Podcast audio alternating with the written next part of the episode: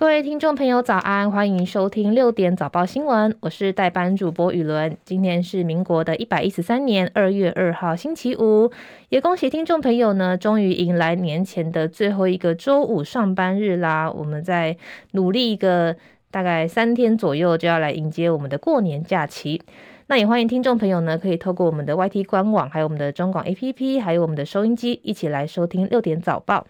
那新闻一开始呢，当然是要先来了解一下天气的动态。今天东北季风稍微增强，迎风面的水汽提高，在北部跟东半部地区，还有恒春半岛会有局部短暂阵雨，而其他地区依然维持多云到晴。另外，由于冷空气不强，对于低温的影响不大，各地的低温呢依然在十七到十九度。不过，在北部跟东北部的高温相较昨天会下降不少，约二十到二十三度，整天都是比较偏凉的状态。至于其他地区的白天高温，还是可以来到二十五到三十度。另一方面，今天同样在金门、马祖跟西半部地区，容易会有局部雾或是低云影响能见度。目前在马祖、桃园已经出现能见度不足两百公尺的现象，所以也要提醒听众朋友，早上这个行车的时候要注意安全。天气职人吴胜宇预估，这波东北季风会在周六的时候逐渐减弱，不过到了下周一，又会有一波锋面通过，在北台湾开始会有短暂飘雨，甚至在中部以北也会有降雨的机会。在下周三小年夜的前一天，华南云雨区东移，全台都会有飘雨的可能性，而且温度也会逐渐下滑。预估在小年夜小年夜的当天呢，有机会会降到十度左右，所以也要提醒听众朋友，有这个在小年夜当天或是除夕当天要返乡的话，一定要记得注意保暖。目前的气温，台北是二十度，新北十九度，基隆也是十九度，中部地区新竹十八度，然后在嘉义是十九度。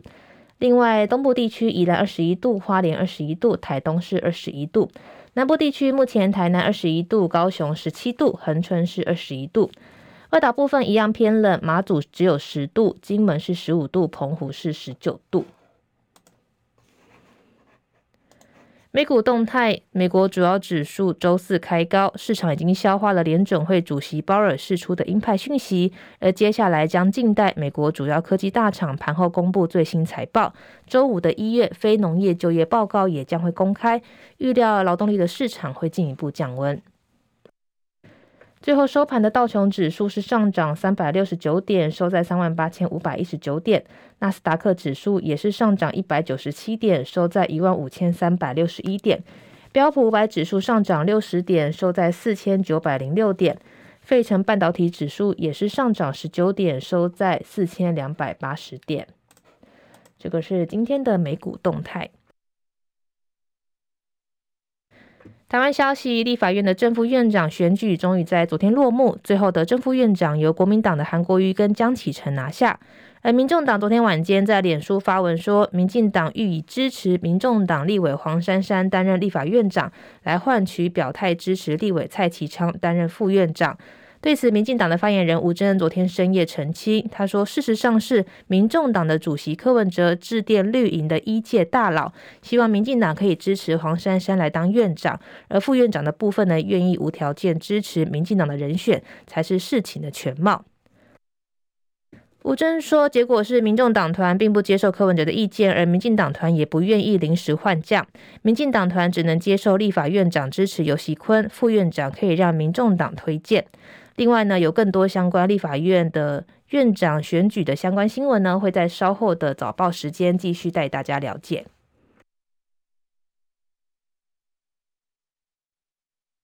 有三位中国大陆的公民在一月三十号从马来西亚搭机来台转机，不过却在桃园机场跳机，请求台湾协助他们转往美国寻求庇护。不过这三个人呢，已经在昨天被移民署送回马来西亚。对此，陆委会的发言人詹志宏解释说，三个人没有申请合法的入境证，所以呢，依照现行的法令跟一般的国际惯例，把人平安的送回原出发地。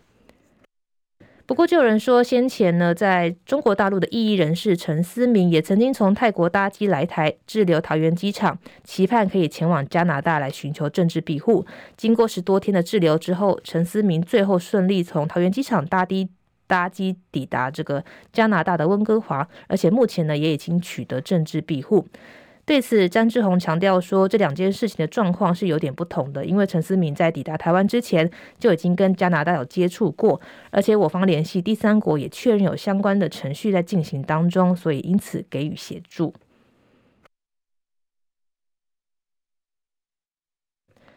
国际消息，根据韩媒报道，美国政府预计将根据 CHIPS 法案支付第一季的补贴，这对包含英特尔、还有三星电子跟台湾的台积电来说，会是一个重大的利益。这些公司呢，都已经投资在当地的业务。根据外媒的一月报道，拜登政府将在二月二十九号公布半导体的补贴细节，可能的时间范围是三月。补贴的预计会分配给用在智慧型手机、还有人工智慧跟武器应用的半导体。美国政府正式宣布，预计将加速全球半导体公司在该地区的投资。领先公司包含英特尔、还有台积电、还有三星电子、跟美光科技、德州仪器跟罗格方德。美国国防部长奥斯汀罹患前列腺癌住院，却没有告知总统拜登跟其他政府同仁。奥斯汀今天针对针对了这件事情来道歉，并称没有指示幕僚隐瞒自己住院的消息。法新社报道，奥斯汀回应说，目前还没有考虑过离职，但他坦言我们做错了。他也透露自己现在还没有完全康复，有一条腿不方便走路，所以在五角大厦呢，必须要用高尔夫球车来移动。另外，欧洲联盟二十七国的领导人今天一致同意设置四年的援乌基金五百亿欧元，原先反对的匈牙利也不再卡关，同时并通过加码其他的援外费用、投资军火产能，还有移民的事务等等，合计六笔的费用，一共六百四十六亿的欧元。高峰会之前，欧盟的圈内呢闹得沸沸扬扬，传出其他二十六国决心，今天无论如何，匈牙利的总理奥班如何摆谱，也要通过这个案子。还好呢，这次奥班没有太为难盟国。美国政府官员告诉哥伦比亚广播公司新闻网，美方已经批准针对叙利亚跟伊拉克境内的伊朗目标进行一连串攻击的计划。美国官员表示，这波打击会持续多天，而且天后的状况可能会决定攻击的时间。英国广播公司新闻网报道，今年一月底有无人机袭击美国驻约旦北部并靠近叙利亚边界的一处军事基地，也酿成三位美军死亡。接下来是十分钟的早报时间，今天其实在联合报还有。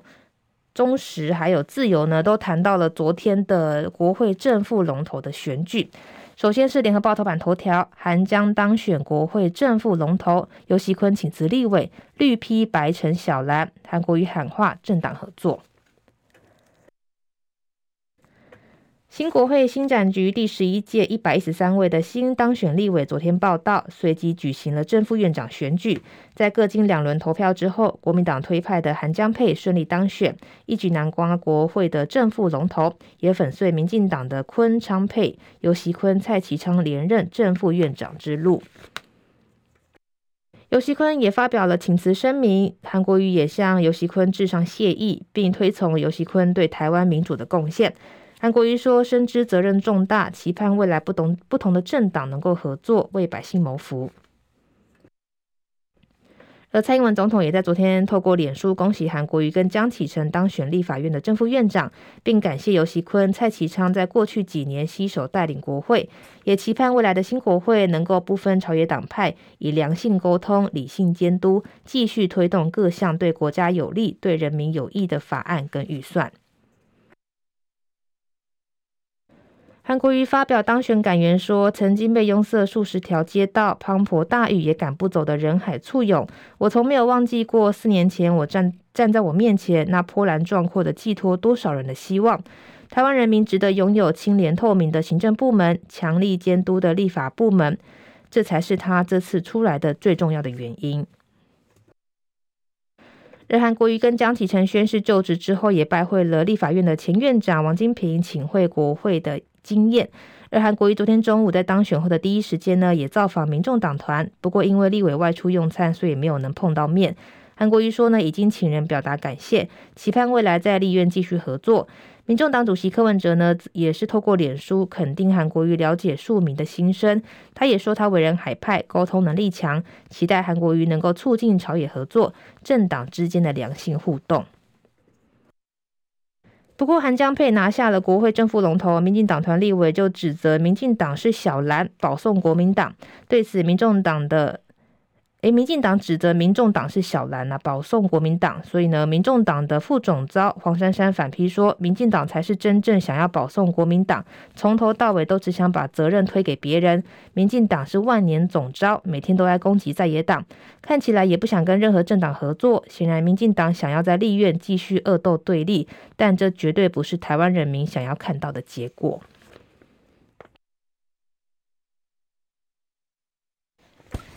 另外是中国时报头版头条谈到了会王一谈两岸，苏立文说不满地雷难公开，这次对话有用、直接而且坦诚。在台湾大选过后，两岸关系成为美中对话的关键议题。美国国家安全顾问苏利文最近透露，他日前跟中国外长王毅深度讨论两岸的议题，也分享了各自的立场。但因为议题呢布满地雷，无法公开内容。不过，他也证实美中两国都同意会尽快安排美国总统拜登跟中国国家主席习近平来通电话，并指说元首对话无可替代。苏利文首先表示，美中关系摆脱了从去年二月的气球事件后的历史低谷。从成立美中禁毒工作组，还有恢复军事接触跟讨论人工智慧的安全发展，都证明了双边保持接触的价值，并指他跟王毅一致认为元首之间的对话无可取代。透露呢，两国正在打算安排拜登跟习近平在不久之后会来通电话。而台湾总统大选上个月顺利落幕，台海并没有发生重大的事件。苏立文说，部分原因在华府还有北京跟台北共同致力于降低对各自意图的误解跟错误看法。不过，他也认为，就算台海暂时没有事情，也无法保证未来的走向，表示风险依然真实存在，所以必须持续外交跟遏阻的能力。在随后的对谈环节当中，他也提到他跟王毅在会谈中讨论关于台湾的事情。他说：“我们有机会深度讨论关于两岸的议题，并分享我们各自的立场。不过，他也坦言说，要公开这个内容的议题呢，因为其中布满了地雷，所以呢，要尊重对话管道的审慎性。但是，他也认为这次的对话非常有用，而且直接跟坦诚。”这个是中国时报的头版头条。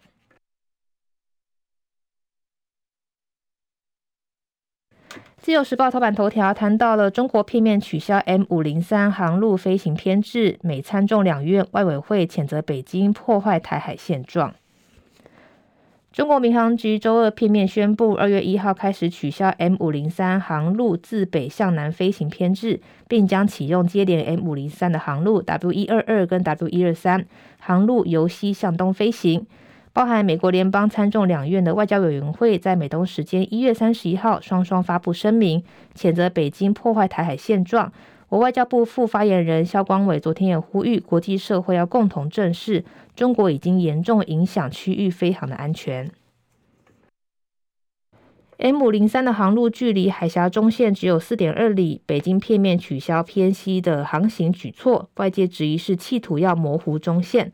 对此，美国参议院外委会主席卡丁说：“这个举动危险，而且具有挑衅的意味，更体现了中国当局再次对台北的威胁，只会提升安全风险，而破坏航行的安全跟危险的两岸稳定。”他也呼吁北京立刻收回这个决议，跟台北进行协调。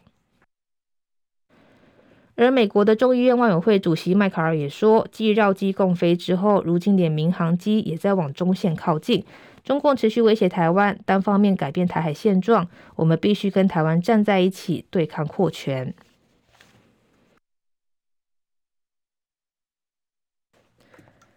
接下来是《工商时报》跟《经济日报》都谈到了昨天的这个这个鲍尔的谈话。首先是《工商时报》表示，鲍尔泼冷水，美股不悲观，三月降息期望破灭，通膨虽然有下降的趋势，但需要看到更多更好的数据。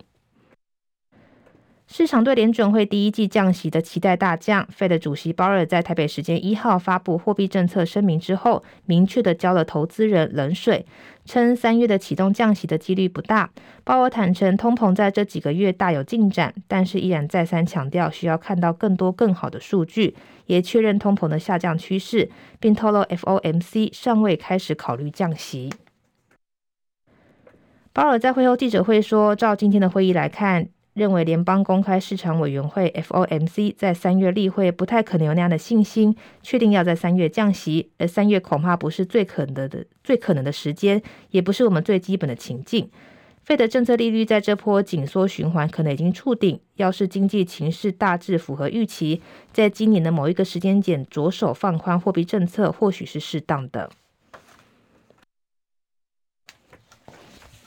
接下来是《经济日报》头版头条，谈到了劳动基金去年大赚七千一百九十三亿，平均每位劳工预估分红三点八万，累计收益率百分之十二点八，而劳退的新制呢也丰收，绩效同步创高。